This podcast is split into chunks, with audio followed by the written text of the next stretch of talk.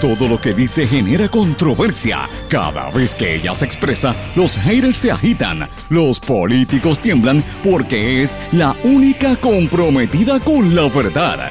Periodista, bloguera, relacionista licenciada, analista de la noticia, escritora y le dicen la provocadora en las redes sociales. Y ahora comienza en blanco y negro con Sandra Rodríguez Coto.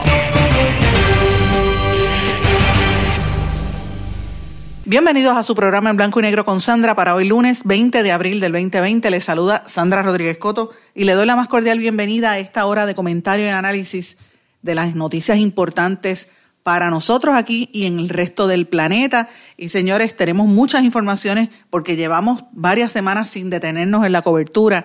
Y hoy, comenzando esta nueva semana, tenemos que volver a reiterar la importancia de la información. Si usted no tiene información, no sabe nada. Y siguen las inconsistencias en las estadísticas del COVID. Mientras tanto, la economía de Puerto Rico se hunde.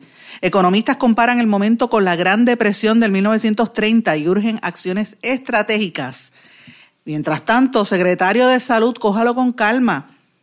Sale abruptamente y deja a los periodistas con la palabra en la boca cuando le cuestionan el por qué siguen las inconsistencias con las estadísticas del COVID. Gobierno que abra comedores escolares, importante por demás, vamos a hablar de esto. Crisis en el movimiento Victoria Ciudadana con la imputación de violencia doméstica que le han hecho al eh, analista político Néstor Duprey. Hoy vamos a hablar de este caso, lo que no hemos comentado hasta ahora lo vamos a decir aquí. Prensa con respirador artificial.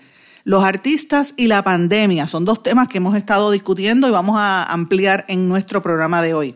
En los Estados Unidos, Trump hace el ridículo, trata de humillar al Andrew Cuomo, pero queda mal ante la prensa y el mundo. Mientras tanto, siguen creciendo los casos en la nación americana. Si queremos evitar que los virus se transformen en pandemias, debemos cambiar radicalmente nuestros patrones de consumo, dicen los expertos. Hay más o menos 161 mil víctimas en todo el planeta de esta enfermedad del COVID-19 que ha provocado una gran cantidad de personas que siguen enfermándose desde que apareció en China.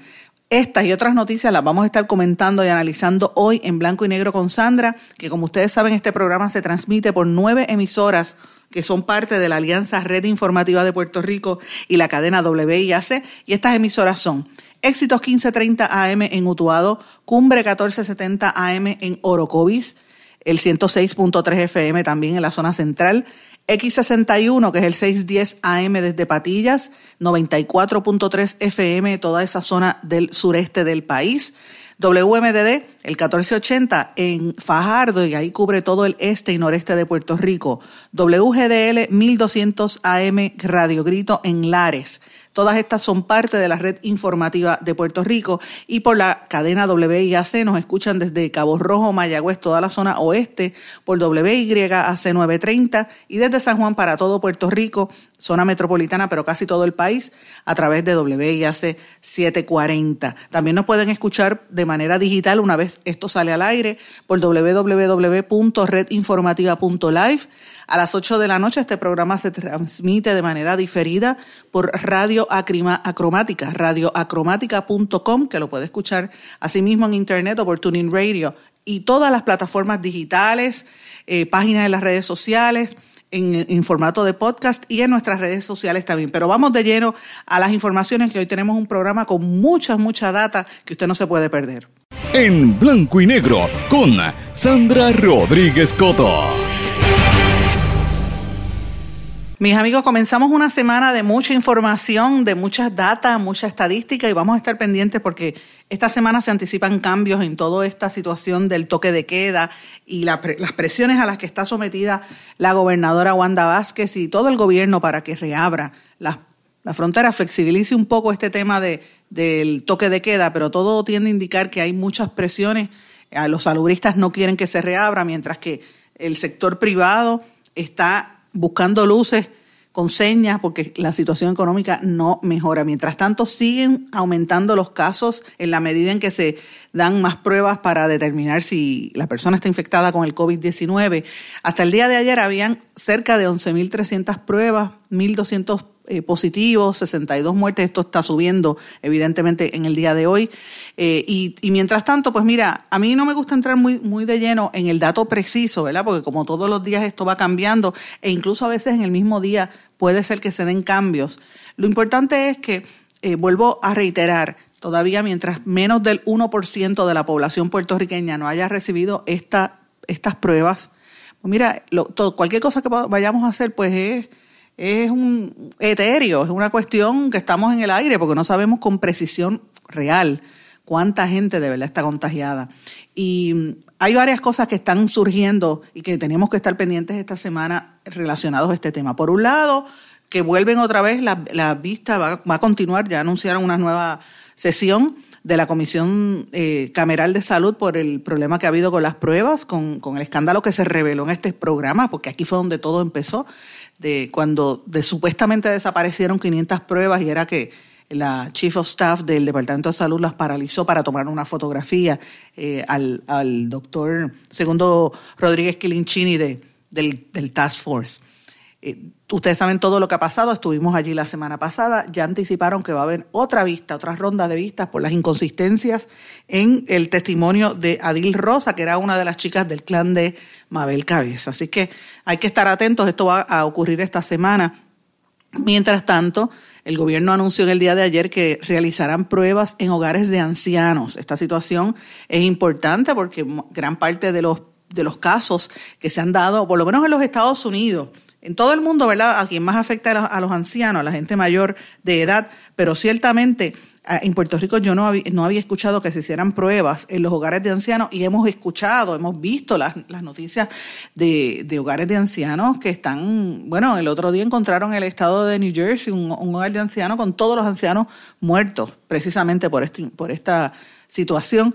Eh, y esto pues es importante porque a veces aquí en Puerto Rico los tienen totalmente desprotegidos y de hecho esto va al tema del Departamento de la Familia y el caos institucional que hay ahí adentro, que no se sabe ni la hora que es eh, las quejas que ha habido internamente en el Departamento de la Familia, perdón, y eh, eh, también tengo que mencionar en todas las dependencias, solamente, no solamente maltrato de menores y de personas eh, mayores, ¿verdad? Sino también hasta en Asume, que hay problemas internos en la administración. Hemos estado recibiendo muchísima información de los empleados del Departamento de la Familia y estamos investigando por esa área.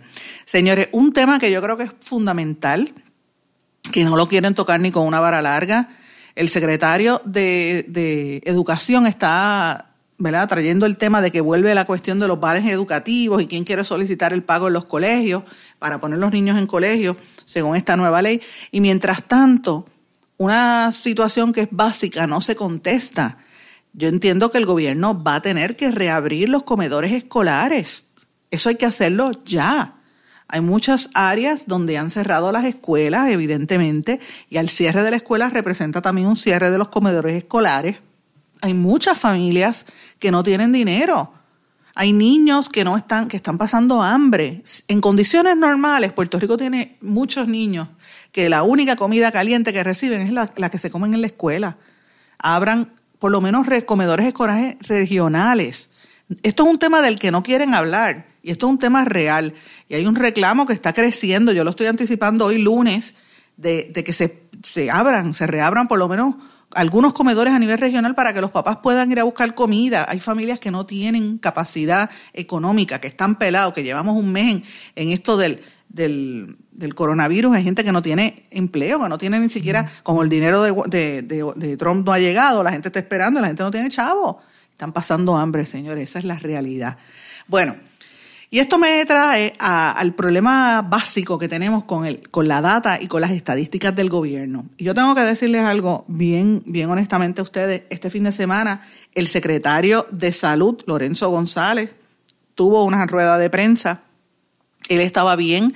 Él, comenzó bien, y tengo que decirlo todo el fin de semana, y hay que entenderlo. Él apenas lleva dos semanas, o casi ahora dos semanas en el puesto y cogió un reguero, que es lo que hay allí en el departamento, ha tenido que votar gente en el departamento, ha tenido que reestructurar, tuvo la semana pasada muchos issues, incluyendo al, la situación que revelamos en este espacio y en nuestras redes sociales del audio de su de la persona de prensa, ¿verdad? El, su director de comunicaciones que tuvo que renunciar, tuvo que hacer reestructuración, o sea que él está con el plato lleno Y uno de los problemas principales que tiene el Departamento de Salud es la recopilación de datos, las estadísticas que no son reales. Y en el fin de semana, el Centro de Periodismo Investigativo y varios periodistas estaban cuestionándole esa, La, la, la cantidad de las estadísticas y el mismo secretario admitió que había un problema con la recopilación, que no se podía definir o separar cuáles eran las pruebas que se hacen rápidas y las pruebas, eh, la, que llaman las moleculares, que son las más, más complejas, ¿verdad? Y que estaban las dos juntas y no tienen que estar por separado. Entonces él mismo admitió que había problemas en la recopilación de estadísticas. Pero cuando le cuestionan, ¿verdad? Y siguen increpando el tema todo el tiempo, el, el secretario sencillamente, como dice en inglés, he lost it, se, se volvió loco y dijo no puedo y se molestó. Vamos a escuchar parte de lo que trascendió en esa rueda de prensa cuando el secretario cogió sus bártulos y dejó a los periodistas con la palabra en la boca. Escuchemos. Eh, en cuanto a, a las pruebas hechas, y cómo eso se refleja en la mortalidad o letalidad, porque entiendo los ejemplos que usted ha dado de Wuhan sobre los problemas con los datos de Nueva York, eh, pero esos problemas son más bien sobre el conteo de muertes y, eh, cómo se estaban registrando esas muertes. Y en el caso de Nueva York sobre las proyecciones. Aquí estamos hablando sobre el tema de los resultados de las pruebas, que es una dimensión muy distinta a la de Nueva York y Wuhan de por qué los datos están mal. No, la, la, data en el mundo está similar a la de nosotros. Eso, esa, la esa presunción, no. Toda la data, no hay nadie que tenga data precisa en ninguna parte del mundo hoy, nadie. Así que yo puedo diferir en esa. Definitivamente han utilizado la data para generar proyectos, inclusive, si mira la data, los marcos de referencia teóricos que han utilizado, personas que han usado estadísticas, y ustedes conocen de matemáticas, yo conozco de matemáticas, estadística, puramente estadística sin el comportamiento humano. Inclusive se está hablando de elementos culturales, así que si queremos discutir esto en detalle, yo no tengo problema. Pero no, déjame explicarte, déjame explicarte. Interesante el comportamiento humano, es la parte interesante de esto. Comportamiento humano, yo puedo tener una cuarentena y la distancia mía con él o moverme la mascarilla cambia la posibilidad de que el contacto y el contagio sea positivo. Así que eso no se mide en el modelo actual de Puerto Rico y de Estados Unidos, ni Wuhan lo midió. Así que los estadísticos conocedores de cómo se maneja el comportamiento humano, y esa es un área que yo creo que yo conozco un poquito, definitivamente no están incluidos en el modelo. Así que les pido a ustedes que reconozcan que la data sí es imperfecta. Quisiéramos data perfecta, pura, para generar un modelo sólido, contundente. No existe, ni en Puerto Rico, ni en los Estados Unidos, la nación más poderosa del mundo, ni en ninguna parte del mundo. Así que en ese contexto tenemos la data, la vamos a seguir utilizando, sin duda ninguna la vamos a depurar, vamos a hacer lo mejor para Puerto Rico. Vamos a incluir el Instituto de Estadística de Puerto Rico. Todos los investigadores que quieran aportar están a la disposición de venir a Puerto Rico, denos la ayuda y la obtenemos y la usamos. ¿Ok? Secretario, eh, no quiero contradecirlo sobre que los datos están incorrectos en muchos lugares. Estoy haciendo la distinción de que los ejemplos que se utilizaron de Wuhan y Nueva York son de proyecciones o de, o de muertes. En este caso, es el dato que se está cuestionando y que usted mismo está admitiendo que está incorrecto aquí no es ni el de muertes ni el, el, dato de proyección. Estoy de desacuerdo. Eso es la atención que usted le han dado a la discusión. Le comenté ahorita, de los 60 tenemos pacientes con el registro demográfico positivo como muertes relacionadas a, a, a COVID-19 y no tienen pruebas. Es una determinación del CDC, así que no, te, contigo. Y te respeto, pero no. La data que tenemos es la data que tenemos. Véanla por el valor que nos puede ayudar, ¿verdad? Véanla en favor de un país. Definitivamente la vamos a depurar. Eso es mi compromiso. Pero no, no podemos seguir eh, dándole vuelta a la situación porque realmente ya llega el punto donde realmente no se quiere utilizar lo que tiene un país. El país es bien importante respetarlo y respetar las órdenes y las instrucciones de un país y las estructuras existentes. Ese es el valor del puertorriqueño. Eso es lo que yo quiero hacer aquí. Yo estoy aquí prestado hasta diciembre 31 del 2020. Secretario. no, no, no, no, tú me escuchas a mí por un segundo, por favor. ¿Ok? Ya es tiempo que hagamos lo que tengamos que hacer por un país. ¿Ok? No estoy en la disposición de ser ofendido más. Voy a ayudarte. Ayúdame a ayudar a Puerto Rico, lo único que tenemos que hacer. ¿Ok? Gracias. Secretario. Ya ustedes escucharon al secretario. Mis dos mis dos ideas sobre esto, dos cosas bien sencillas. Número uno, la prensa está para hacer preguntas, es la realidad. Pero más que nada, y número dos, el gobierno debe contestarlas. Si no tiene la información, diga, no la tengo en este momento. Y yo creo que el secretario lo dijo. Pero ahí, hay un problema, hay dos, dos temas. Ella preguntaba sobre una cosa y él contestaba de otra. Hay una confusión entre la cantidad de contagios y la cantidad de, muertes y no se puede comparar con lo que está pasando fuera de, de, Puerto Rico porque aquí no se han hecho las pruebas. Aquí, como vuelvo y digo, menos del 1% de la población ha recibido las pruebas. Yo creo que el secretario lucía sumamente agotado y es normal porque le ha tocado un tostón en el departamento que está altamente politizado, con todo el revolú que tiene interno, ha tenido que votar y reestructurar todo lo que está pasando dentro del departamento, que apenas acaba de tener una persona nueva en comunicaciones tras el escándalo que revelamos en este espacio la semana pasada con el, con el que era secretario de prensa de, salud, eh, con el audio que se liquió. Señores, pues tiene todo eso encima, tiene las vistas públicas, tiene la reestructuración, tiene las investigaciones federales sobre esa agencia y tiene un problema real de que las estadísticas no se están recopilando bien y que son muy pocas pruebas. Pues mire, si no tiene la información, no haga conferencia de prensa. Haga una conferencia de prensa cuando tiene algo importante que, que, que, contestar. Y por otra parte, yo tengo que decir esto y lo digo con cautela. Los periodistas también tienen que aprender que si no hay noticia, no hay noticia. Tampoco el periodista no es el protagonista de la información. La, información y la noticia, el tema, eso es lo que tiene que ser la noticia, no el periodista, no la pelea entre el periodista y el secretario. Aquí el tema fue que el secretario se fue molesto. Mire, cuando una persona reacciona así molesto y deja al otro con palabras en la boca, luce muy mal. Y, yo creo que el secretario se, se, pasó, no debió haberlo hecho, pero yo también creo que los periodistas tienen que reconocer que si el secretario admitió el día antes que la data estaba mala, pues mira, no siga presionándolo si en 24 horas, es más, en 12 horas él no iba a poder cambiar la data. Yo creo que el secretario debe trabajar en cambiarla. Incorpore al Instituto de Estadísticas como dijo que iba a hacerlo, que lo haga. Pero dele un break y yo espero que lo haga esta semana. No todos los días tiene que exponerse a la prensa. Yo creo, eh, y en esto tengo que decir algo, el, candidato del Partido Independentista, Juan Dalmau, candidato a la gobernación, presentó este fin de semana a través de sus redes sociales unas sugerencias de cómo se debería atacar este tema de unas propuestas para minimizar el impacto del COVID-19. Y hasta ahora, miren esto, hasta ahora es lo más sensible, lo más sensato que yo he escuchado de cualquier político en este país. Sencillito, como lo dijo Juan Dalmau. Yo creo que así es que hay que hacerlo. Él puso un, y, yo creo que el gobierno debería hacerlo de esta manera, acciones que deberíamos tomar inmediatamente para determinar cuál va a ser el impacto de esta situación sobre nuestro futuro inmediato. Porque lo que tenemos que evitar es que menos personas se afecten y, y tratar de que se enfermen a la misma vez, porque si de momento caen un montón de enfermos, puede colapsar el sistema. La capacidad del sistema de atención médica no está ahí, no hay, no hay personal. Los médicos se han ido, no hay hospitales. Eh, las cuatro cosas que él, plantea, la número uno, pruebas. Es fundamental aumentar la cantidad de pruebas a toda la población. Y vuelvo y digo, el secretario podrá tener las mejores intenciones, pero si menos del 1%, 000.1% de la población es el único que ha recibido las pruebas, pues mira, no tenemos una información real. Número dos, rastreo. Hay que darle seguimiento a los casos positivos para hacer un plan de acción para evitar que se propaguen. Aquí el departamento, y ustedes saben las quejas que han salido de gente que dice, bueno, detectaron el COVID en mi, en mi esposa, en mi hija, y a mí no me preguntaron. Y la gente no sabe, el departamento no tiene manera de rastrearlo. Y esto, y dirán, ah, no tiene personal. Es que se supone que tenga una unidad para eso. Ahí está el problema de las estadísticas. Número tres, poner en condiciones las estructuras hospitalarias públicas y semipúblicas para dar atención a los pacientes de manera digna.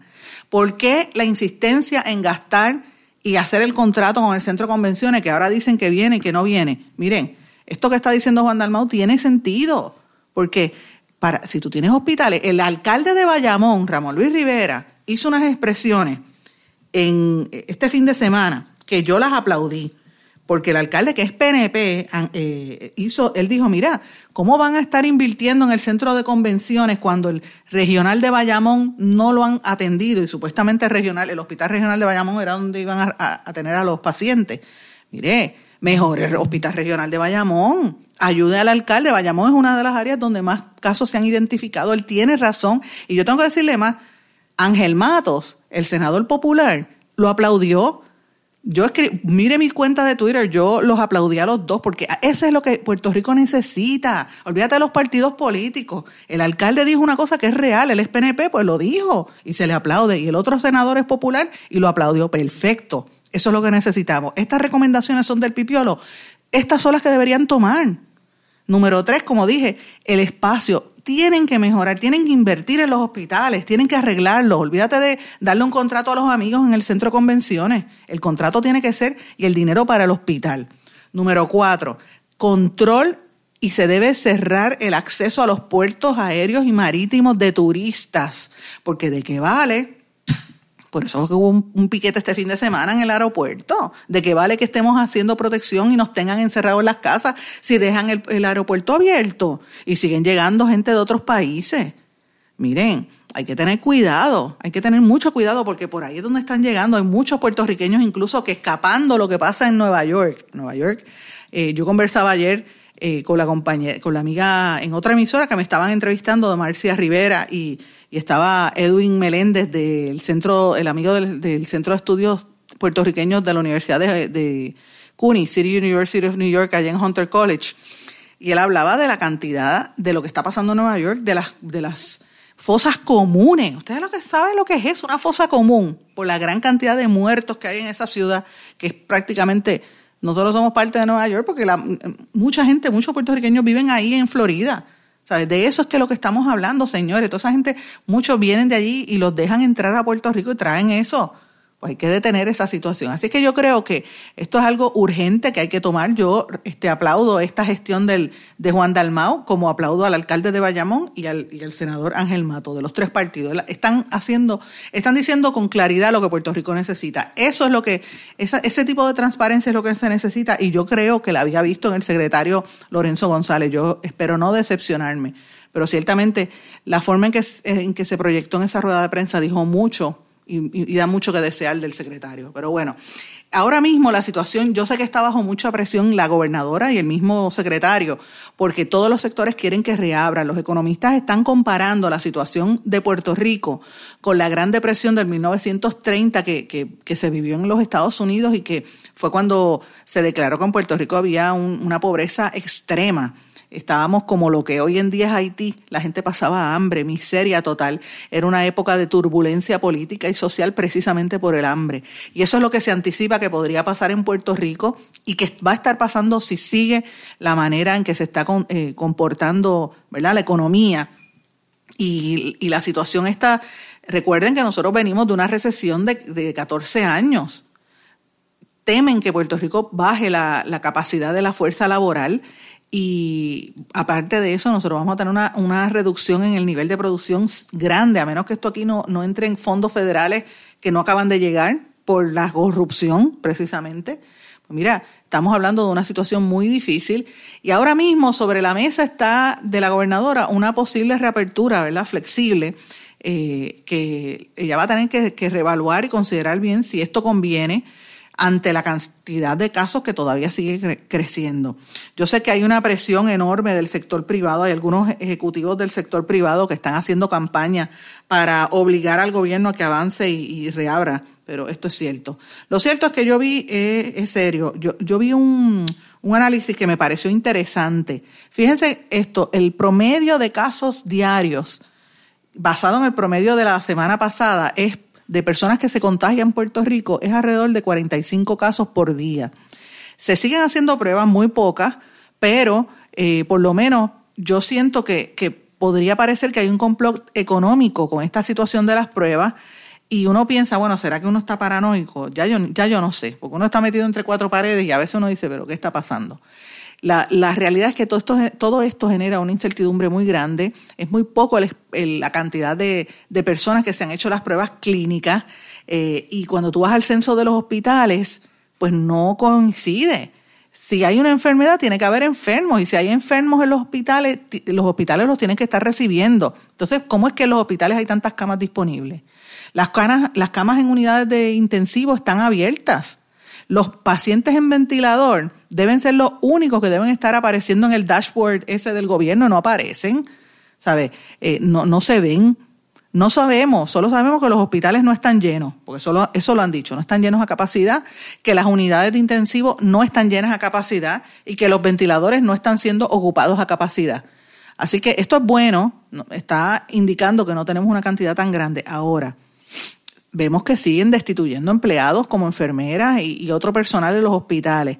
Yo no veo ahí una relación alguna entre lo que dice el gobierno, las acciones que nos tienen y, la realidad. ¿Qué es, la, es la opción? Extender la cuarentena hasta junio, habilitar el centro de convenciones para 1.500 camas, 30 millones de pesitos, tuyos y míos, ¿sabes? Y mientras tanto, los hospitales vacíos. Vamos a una pausa, cuando regresemos vamos a hablar de esa situación que yo creo que es algo que no han querido aclarar aquí en Puerto Rico. Regresamos enseguida. No se retiren, el análisis y la controversia continúa en breve, en blanco y negro, con Sandra Rodríguez Coto. ¿Se ha preguntado cómo puede protegerse contra el coronavirus? Autoridades de salud recomiendan lavarse las manos con jabón y agua con frecuencia. También no se lleve las manos a la cara. Evite tocarse los ojos, nariz y boca con las manos sucias. Cubra su boca con el pliegue del codo al toser. Desinfecte objetos como el teléfono móvil o el teclado de su computadora. Evite las multitudes y manténgase al menos un metro de distancia de otras personas, en especial si están contagiadas ya. Servicio público de esta emisora. Y ya regresamos con el programa de la verdad, en blanco y negro, con Sandra Rodríguez Coto. Y regresamos en blanco y negro con Sandra. Bueno, nos quedamos en el segmento anterior diciendo que ante la realidad de que el país completo sigue en esta cuarentena, cuáles son las opciones. Por un lado, nos dicen que posiblemente van a extender esta cuarentena hasta junio. Y por otro lado, este vaivén de que un día te dicen que van a habilitar el centro de convenciones, ayer dijeron que no, que no se necesita, etcétera. Estamos hablando de que ellos querían establecer allí 1.500 camas que le va a costar entre 30 y 40 millones de dólares nuestros. Pues es el dinero de Puerto Rico que después FEMA reembolsa. Cuando la realidad es que los hospitales están vacíos. Yo creo que ese dinero, los 30 y 40 millones, sería mejor para comprar equipo y actualizar los hospitales. Ese es el reclamo del alcalde de Bayamón. Y yo digo más, en Ceiba, aquí hablaron del hospital de Roosevelt Roads, que aquí lo dejaron perder las administraciones populares y PNP. Esa estructura está ahí. ¿Por qué no le meten 20 millones de los que quieren gastar en el centro de convenciones? Mire, actualice ese hospital y puede convertirse en un hospital. El hospital está bien, es cuestión de, ponerlo al día, limpiarlo y ponerle los equipos para poder recibir ahí. Yo no sé, yo creo que estas próximas dos semanas, mis amigos, estas dos semanas de abril, van a ser críticas, van a ser cruciales. Estos, estos próximos 14, 15 días, que es el cuarto periodo de incubación, es el cuarto que experimentamos, mis amigos, van a ser cruciales para tratar de, trazar un plan que haga varias cosas. Número uno, determinar si se va a reabrir Puerto Rico y la economía para el próximo 4 de mayo, que es la fecha que anticipan, sabiendo que si se reabre para el 4 de mayo, ya los, los estudios determinan, John Hopkins, Harvard, ambos han hecho estudios diciendo que van a venir varias olas de, este coronavirus, como pasó en, Japón, en una de las islas en Japón, que eh, se contagiaron, la gente se, protegió, bajaron los contagios de una manera increíble. De momento flexibilizaron todo y volvieron a contagiarse. Pues, tenemos que estar conscientes de que eso puede pasar. Pero no podemos seguir con el país detenido. Así es que esta es una de las determinaciones que tienen que tomar. Si se reabre el país y la economía para allá el 4 de, de mayo. Número dos, proteger a los más vulnerables. Entiéndase los viejitos que pueden fallecer de manera inmediata, los niños, pero cualquiera. Ahora mismo miren cuántos jóvenes están contagiándose con esta enfermedad. Número tres, las pruebas rápidas tienen que estar disponibles, punto. Esta pelea que tienen los laboratorios con los, con los IPA. Eh, yo, yo lo que creo que hay detrás un interés económico de parte de los laboratorios. Mire, si los laboratorios necesitan, trabajen en conjunto. Pero eso, lo que ha demostrado esta situación es cuán fragmentado está nuestro sistema de salud. Aquí todo el mundo tiene que empezar a dar las pruebas donde sea, hasta las luces, hasta los semáforos. Hay que hacer este, estas pruebas, señores. Número cuatro, eh, perdóname, como dije, si nosotros tenemos 100.000 pruebas inmediatamente que no se están utilizando, que no se han usado todavía, ¿cómo va a cambiar la estadística cuando se utilicen esas 100.000 pruebas? Esa es la pregunta y yo, yo estoy anticipando que esto va a venir un incremento dramático cuando se empieza a saber la verdad. Y, y, esto pues no le va a gustar a mucha gente. Y quizás a lo mejor se determina que muchas de las personas que murieron en los últimos meses a lo mejor ya tenían eso. De hecho, yo leí en una noticia de, de, de Europa que hay unos estudios que, se, que anticipan que ya había casos del COVID desde septiembre del año pasado identificados. Lo que pasa es que no sabían que era la enfermedad, pero el cuadro de estas personas que fallecieron en septiembre del año pasado en Europa y en Asia ya tenían este cuadro, así que imagínate. Y en Estados Unidos dicen que llegó desde octubre o noviembre del año pasado, ya habían casos similares, así que imagínate. Esto no es nuevo, esto no es nuevo porque, por más que la gente pensara. Eh, otra de las cosas que yo creo que es proteger los positivos. Si usted sabe que la persona tiene positivo, tienen que guardar cuarentena absoluta y el gobierno tiene que darle seguimiento. Porque, ¿qué ha pasado con esos 21 días de cuarentena? No, mucha gente sale, están flexibles y están pegándolo por ahí y deberían arrestarlo. Y número cinco, destacar la necesidad imperiosa, so pena de multa, de que todo aquel que salga a trabajar o a cualquier otro asunto tiene que tener la mascarilla. Mire, arréstelo, el que no tiene la mascarilla, deténgalo eso hay que hacerlo. El, el distanciamiento social y la higiene son clave para mantener esto, para evitar que esta situación eh, continúe y para mantener eh. La, la, vida más que nada. Yo creo que eh, mi preocupación es que abramos el país y no nos den los fondos de FEMA. Porque si no nos dan los fondos de FEMA, conociendo lo que ha pasado en Puerto Rico, es, el, es el, el, caos lo que nos anticipa. El tiempo va a decir, así que yo tengo mucha preocupación con esta. Mientras tanto, pues ahora la Guardia Nacional dice que por ahora no es necesario activarlo, pero hay que mirarlo. Eh, ese hospital temporal va a depender del alza en los casos. Eso fue lo que dijo el jefe, el general de la Guardia Nacional, José Reyes. Bueno, otro de los temas importantes, la policía tiene, está evaluando día a día cómo va a enfrentar esta situación. El comisionado Henry Escalera admitió que tienen 1.067 oficiales en cuarentena. Imagínate qué es eso. Eso es el 9% de la nómina, cuando hay tan pocos policías.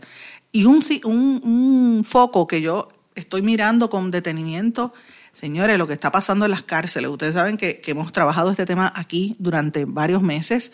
Eh, los enfermeros de salud correccional se sienten totalmente desprotegidos, plantean que no cuentan con el equipo necesario para prevenir los contagios en las cárceles, que la empresa Physician Correction de Raúl, eh, no, que administra los, los servicios no está cumpliendo con los protocolos. Hay que estar atento porque yo creo que ahí hay una bomba de tiempo en las cárceles del país. Cambiando el tema, los empleados de la Universidad de Puerto Rico están pidiéndole a la legislatura que revoque el veto de la gobernadora, que vayan por encima del veto a la medida que ella, eh, para que se impida, la medida que ella aprobó, que modifica el sistema de retiro de los empleados universitarios, que les corta muchas pensiones para los actuales y los futuros empleados de la Universidad de Puerto Rico. Señores, hablando del, comisionado de manejo de emergencia, José Burgos, esta semana va, a dar mucho de qué hablar lo que, lo que él dijo, ¿verdad? De las supuestas pruebas que se desaparecieron, que revelamos aquí, y fue las que interceptó Mabel Cabeza, que él dijo que iba a investigar y no eh, ¿verdad? Cuando la doctora Longo, Concepción Quiñones de Longo, dijo, eh, mira, el, el, jefe de manejo de emergencia, José Bulgo, de la Guardia Nacional, dijo que iba a investigar y no investigó. Ya él admitió en la comisión cameral que no investigó. Eso va a traer cola, se lo estoy anticipando desde ahora, se va a ser el tema eh, de los próximos días. Vamos a estar atentos a esto. Bueno, este fin de semana se anunció la renuncia de eh, Néstor Duprey, el analista político, porque se le imputó un alegado patrón de violencia de género. Y esto provocó un caos en el movimiento Victoria Ciudadana, este partido que acaba eh, recién prácticamente de, de, formarse para competir en estas elecciones. Y yo digo recién porque realmente no es un partido institucional como el Partido Popular o el PNP que llevan años. Este acaba de, lleva como dos años más o menos en, en, la organización. Eh, esto fue una noticia, señores, sumamente seria eh, el fin de semana empezó a correr en las redes sociales un audio de una mujer que alegó ser la esposa de él y que dijo ser víctima de un patrón de violencia psicológica. Eh, y esto es bien difícil de probar porque la violencia física, usted sabe, porque usted ve el golpe o ve la mujer, pero la psicológica pues es más, más difícil. Eh, y yo escuché el audio, a mí me lo enviaron, eso estuvo corriendo bien temprano el sábado. Yo no había hecho expresiones sobre esto porque francamente es un, es un tema, eh, yo, yo quería escuchar, ver, escuchar qué era lo que iba a pasar, ¿verdad? Y hubo una reunión en el Movimiento Victoria Ciudadana y por lo que me dijeron, eso fue el sábado, lo obligaron y él tuvo que renunciar. La licenciada Naima Rivera Lacén le confirmó a Noticel que los miembros de la Junta convocaron esa reunión de emergencia y, básicamente él tuvo que, que renunciar. Fíjate que la esposa de él dice en el audio, ya yo sé por qué tú me hablabas tan mal del movimiento Me Too, el movimiento de feminismo, ¿verdad? El proyecto Matria hizo unas declaraciones a través de su cuenta de Twitter, proyecto Matria de, feministas, diciendo que urgió a escuchar e investigar sin revictimizar, no saltar a emitir eh, juicios, ¿verdad? Desde las premisas machistas que aseguran que las mujeres mienten. Y entonces finalmente el Comité Coordinador del Movimiento Victoria Ciudadana reiteró su política de cero, tolerancia a la violencia de género y pues se solidarizaron con las víctimas. En otras palabras, le dieron la espalda a uno de los fundadores de su mismo movimiento, que es Néstor Duprey. Néstor Duprey, por su parte, emitió un comunicado de prensa en el que renunciaba a su aspiración a la Cámara de Representantes, reconociendo la dimensión política de este asunto y que eh, admite que él está en un tiempo separado de la esposa y que él está encaminado a un divorcio. Ahora él dice, y, leo textualmente, sobre las alegaciones que se han hecho, quiero dejar claro lo siguiente, jamás he maltratado ni psicológicamente ni de ninguna manera a nadie y niego cualquier alegación a estos efectos. Tengo la certeza de que esto se aclarará, dijo Néstor Dupré. Yo le voy a decir lo que yo pienso de esto, señores, que me han preguntado mucha gente y lo digo francamente. La violencia se manifiesta de diferentes formas y, la peor es la psicológica, que es la que precede la física. Hay gente que nunca le pone un dedo encima a una persona, a una mujer o un niño, y lo, lo vuelven loco. Si usted escucha el audio de esa señora, ese audio, ella alega que ella fue, ella se intentó quitar la vida y que ella había sido molestada sexualmente cuando era niña y que ella tenía todos esos traumas y que Duprey, eh, y ella lo ale, dice que él fue eh, como, Él, estuvo observándole, la maltrataba, no la quería dar la mano en público, no la quería eh, presentar como su esposa, se quitaba el arillo de compromiso, etcétera. Esas son las alegaciones que hace esa mujer. Da la impresión de que la mujer tiene problemas serios emocionales, que si se los causó Duprey, eso el tiempo lo dirá. Eh, yo creo que hay que tener cuidado con este tipo de acusaciones porque son unas acusaciones sumamente serias para descarrilar eh, procesos. Ahora, ¿qué te dice la historia? Néstor Duprey ha tenido varias relaciones a través de su historia que todas terminan en alguna situación. De hecho, su primer divorcio aparece, según vi en, un documento que también circuló en las redes sociales, que fue por trato cruel en su primera demanda de divorcio. No se sabe si fue hacia él o hacia la que era su primera esposa, según ese documento en el registro de, los casos en, en la rama judicial. Él también tuvo una relación bastante conflictiva con la hoy, candidata a la gobernación y alcaldesa de San Juan, Carmen Yolín Cruz, con quien tuvieron, eh, estuvieron juntos en un tiempo y, no terminaron bien. Así que hay un historial ahí que aparenta tener eso, eso solamente lo saben los que estaban allá adentro. Así que eh, de, primera, de primera instancia uno tiene que siempre respaldar a la víctima, siempre, siempre, porque la víctima es la persona que muchas veces, precisamente por eso es víctima, no tiene cómo defenderse, no tiene cómo expresar lo que, lo que siente y, cómo experimentar, ¿verdad? Cómo, cómo salir de, ese hueco que es la, la, violencia doméstica. Ahora, mi preocupación con estos casos públicos es lo mismo que, pareció, que me, me, parecía a mí con el caso de Héctor O'Neill, en el sentido de que aprovechan que son figuras públicas y la manera en que delatan los temas, pues lo hacen con alevosía y premeditación. Mire, esta señora era abogada, la esposa de Néstor Duprey, o la alegada esposa de Néstor Duprey. Si ella es abogada, ¿por qué no radicó una querella? ¿O por qué no acudió al tribunal? ¿O por qué no acudió a la policía para hacerle una querella? Y recurre a hacer un audio en las redes sociales. Eso también dice mucho de esta mujer. Y yo reitero, yo estoy a favor de las víctimas, pero también hay que tener cuidado de no crear unas falsas expectativas y de no, y de no fabricarse unos casos que al final, cuando van a los tribunales, se demuestra que no son ciertos. Esto también está pasando, señores. Es una realidad ineludible. En la era del Me Too y de todos estos movimientos feministas hay que proteger a las mujeres, hay que creerle a las mujeres. Yo soy la primera en decirlo, pero ojo, ojo con unas cosas. Yo creo que ella debe acudir hoy, si no lo ha hecho hoy. Si, ella está haciendo esas acusaciones en, en la red social que podrían incluso ser este, difamatorias si no son ciertas, ella debe acudir al tribunal porque de lo contrario yo me imagino que Néstor Duprey acudiría en contra de ella.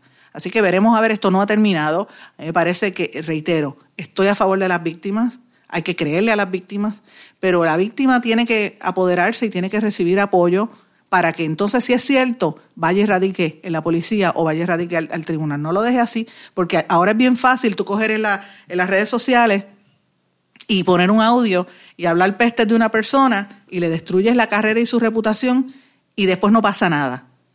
A mí me parece, me, huele un poco esto y me recordó el caso de Mario Marazzi y me recordó el caso de Héctor Ferrer, que en paz descanse, ambos casos. En el caso de, Héctor Ferrer, la hoy gobernadora y el grupo de mujeres este, estaba detrás de la que supuestamente decía que, era, que había sido agredida y lo descarrilaron de su aspiración a la alcaldía de San Juan y por eso entró Carmen Yulín, recordemos eso. Y después resultó que él no era maltratante nada, eso fue fabricado. Y, muerto está y murió como un héroe, porque aquí todo el mundo lo lloró. Y en el caso de Marazzi, en el chat de, eh, eh, aparecía que la mujer lo había, él la había maltratado, en el chat del gobernador Rosselló se evidenció que había una campaña detrás de esto. Veremos a ver qué pasa, señores. Vamos a una pausa, regresamos enseguida. No se retiren, el análisis y la controversia continúa en breve, en blanco y negro, con Sandra Rodríguez Coto.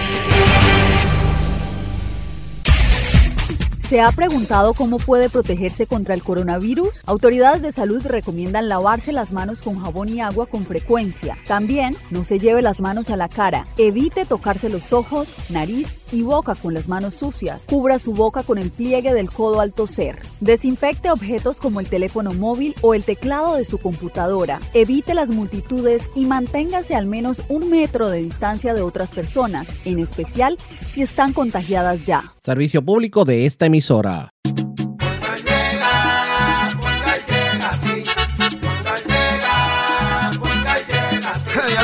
Eso es lo que te responden, pero ahora botaron la ola. Porque ya no importa en qué parte de la isla estés. Si tuviste un accidente, mi gente de Poingal le llega a tu casa o trabajo para que no te complique. Con servicio en todas partes de la isla y el mejor servicio al cliente. Por eso y mucho más, yo Viru lo digo, yo quiero Poingal. ¡Duro!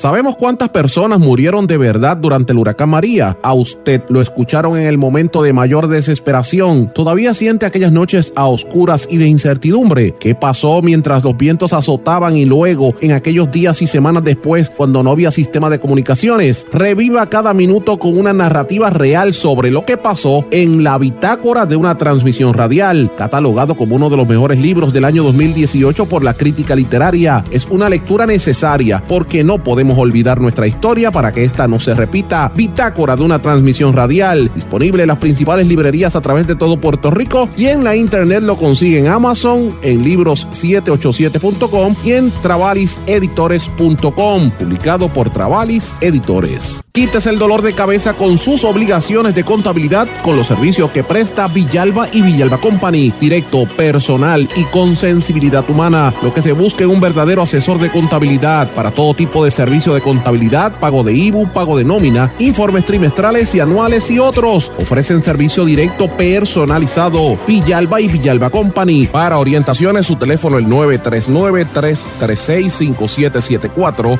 939-336-5774. Y ya regresamos con el programa de la verdad en blanco y negro con Sandra Rodríguez Coto. Y regresamos a esta parte final de En Blanco y Negro con Sandra. Mis amigos, nos excedimos hablando en el segmento anterior y se me pasó mencionarles que quería hablarles de lo que estuvimos conversando este fin de semana en nuestras redes sociales y en, los videos que presentamos de dos temas importantes. El tema del estatus de la prensa, que yo lo llamé la prensa con respirador artificial, lo pueden buscar en nuestro blog en blanco y negro con Sandra, el mismo nombre de este programa, en, en Blogspot, y ahí usted va a ver el análisis de lo que está ocurriendo en Puerto Rico a raíz de esta situación de la pandemia y lo que podría pasar.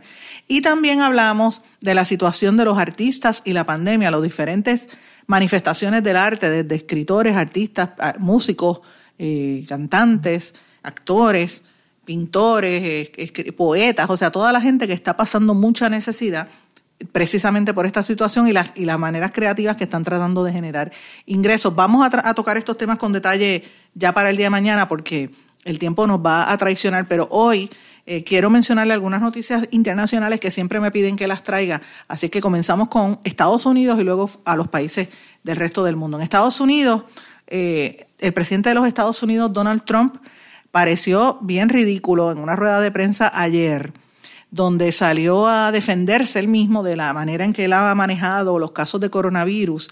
Entonces puso un vídeo del gobernador de Nueva York, Andrew Cuomo, eh, donde Andrew Cuomo está felicitando a Trump eh, después de, tirar, de gritarle a los reporteros. ¿Qué pasa? Que el video lo pararon temprano y eso molestó a, Trump. Y entonces Trump, eh, tú sabes, siguió hablando de, cómo él es el mejor, el mejor presidente, él está haciendo bien, bien trabajo y sigue con estas polémicas estúpidas cuando en Nueva York está muriendo gente. Eh, yo creo que la, la respuesta que ha tenido Trump eh, que ha tenido como verlo cada, cada vez que el presidente Trump hace un comentario, pues deja mucho que desear de, la dirección hacia donde, eh, ¿verdad? La gente que está dirigiendo la nación americana. Realmente Trump eh, está, está bien errático y, esta pandemia ha demostrado que no lo han manejado adecuadamente. Mira cómo permite que abra, reabran y miren la gente, toda esa gente que está protestando en Florida, que van a las playas y, y toda esa gente que se fue a protestar en sitios públicos, el ministro aquel que se puso a protestar ya le dio el coronavirus a él. Toda esa gente va con las, con las gorras de Trump. Son unos militantes fanáticos. Y, con los fanáticos, yo no sé qué le ha pasado a los americanos. Lo peor de la nación americana ha surgido en los últimos años, siguiendo el movimiento de Trump. Son gente que, que no razonan. Son gente que tú dices, pero ¿cómo es posible que sea tan bruto? si esa enfermedad se le va a contagiar y mire cuánta gente, la, crisis que hay en los Estados Unidos tan terrible. De hecho, eh, están tan y tan, tan malos que en diferentes partes como... ustedes saben que ha habido, eh, ayer hubo protestas en Tennessee, en Oregon, en Illinois, California, Montana y en el estado de Washington.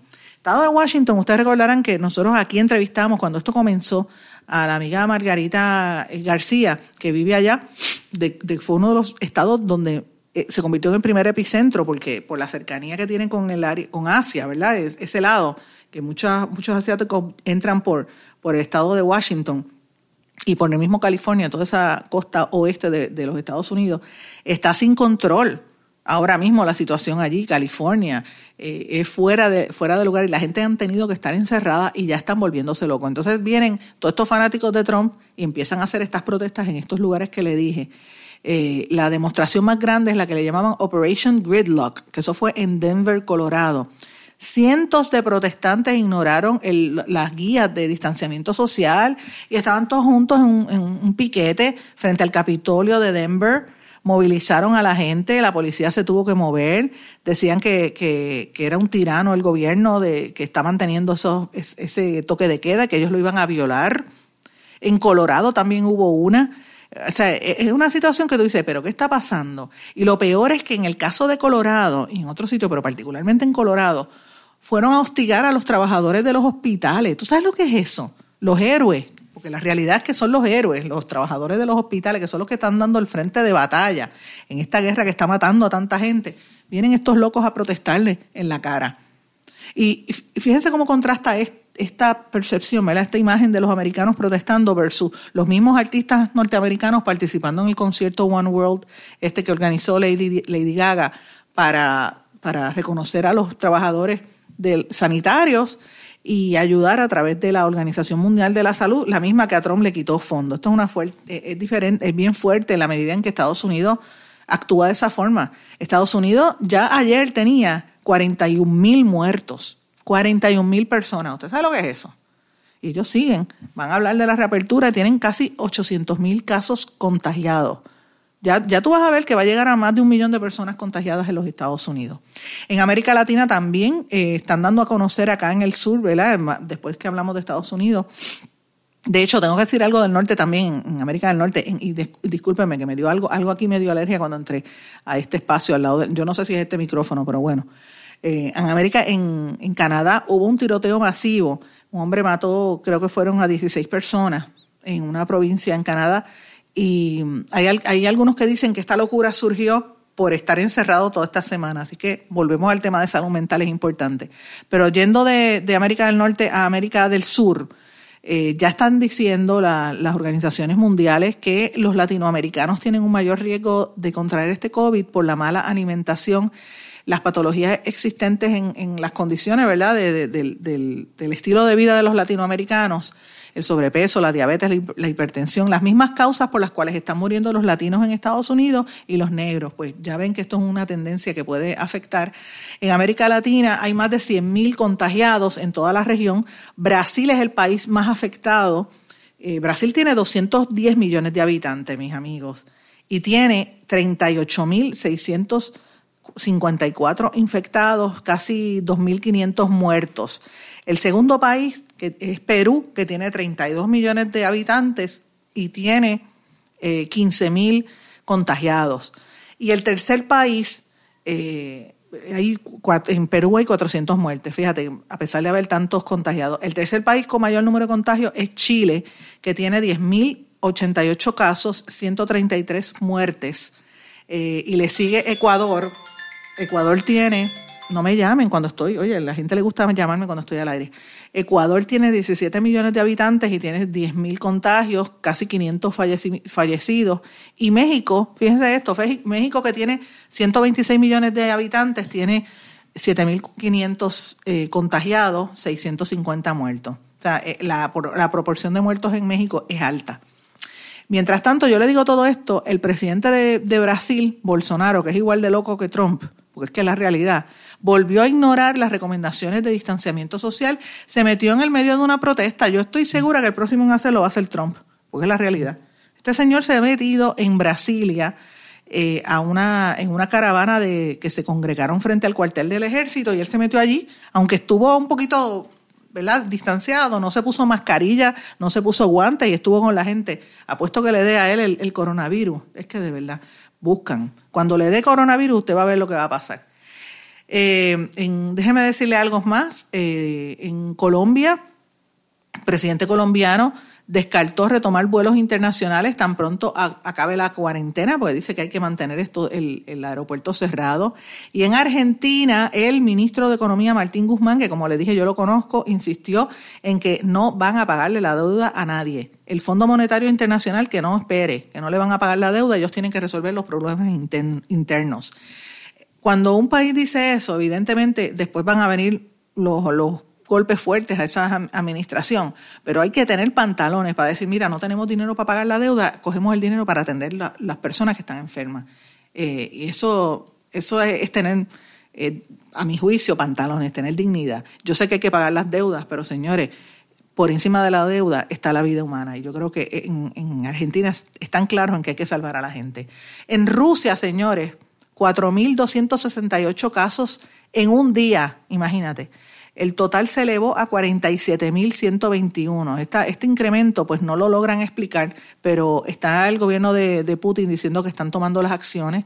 El 45.3 de, de las personas que están contagiadas en Rusia no tienen, son asintomáticos, no tienen síntomas. Esa es la preocupación que hay. Eh, y entonces, eh, lo que me trae el tema, que tengo que ir bien breve, eh, los estudios que han salido recientemente en la Universidad de California y en la Universidad de Royal Society Proceedings en Inglaterra coinciden en que la única manera que, que podemos lograr los humanos de evitar que los virus se transformen en pandemias es que cambiemos radicalmente nuestros patrones de consumo. Y esto pasó cuando se dio la epidemia del SARS en el año 2002, cuando se dio la del ébola en África en el 2013 y la actual del COVID. Todos son pandemias o epidemias grandes que se, que se inician por el contagio o lo que le llaman el spillover, el desbordamiento o derrame de un patógeno, de un virus que viene de los animales al ser humano. el ser humano no es portador de ese virus, pero como está con los animales, es un cruce de, la cercanía entre los seres humanos y los animales, es un spillover. Y por los últimos años ellos, los estudios que, que estos centros que le dije ya han hecho estudios donde saben de 142 casos de virus, 142 virus distintos que le conocen como zoonosis o enfermedades humanas originadas en los animales, o sea, en un spillover. El virus del animal se convierte en una enfermedad en el ser humano. Y tiene mucho que ver con los mamíferos y los, eh, animales que están domesticados, ¿verdad? Que transmiten, pero otros animales que la gente consume, eh, como también hemos estado destruyendo el ambiente, pues al, destruirle sus hábitats, cogen a estos animales exóticos, los cogen para comer, como los pangolín en China, los murciélagos, y todos estos animales traen esas cosas, son, del, son delicates, son delicias allá en estos países, sin embargo, eh, uno lo ve no le da asco acá en, Puerto Rico, pero ese es el tipo de virus que nos, nos afectan. Aparte de los que le mencioné, de, virus, de, estos spillovers, está el, el virus del marbugo, que se identificó en 1967, en Lhasa en el 1969, Nipah en el 1998, el HIV, que en el 1981, que entienden que fue originado por unos animales, el ENDRA, ¿te acuerdas que el, que el SIDA decían que venía de los monos? El ENDRA, que es el 1994, el virus de la gripe aviar en el 1997 y el virus de la gripe porcina en el año 2009. La epidemia de SARS del 2002, el SARS, el, virus se había originado en los murciélagos, una especie amenazada que los chinos se comen. Así que esa es la realidad. Nosotros mismos provocamos estas enfermedades por nuestro consumo. Tenemos que cambiar la forma de, de hablar. Hay gente que ya está hablando de que el capitalismo va a, esta pandemia va a cambiar el capitalismo. Eh, y la manera en que se consume, que todo lo importante es consumir, consumir y el, la sociedad de consumo, no la sociedad humana, ¿verdad? el, ser humano. Señores, y termino rápidamente el programa diciéndoles una buena noticia, que estén atentos. La, la, el servicio de mensajería WhatsApp está anunciando que van a permitir videollamadas grupales de hasta más de cuatro personas, por lo menos hasta seis.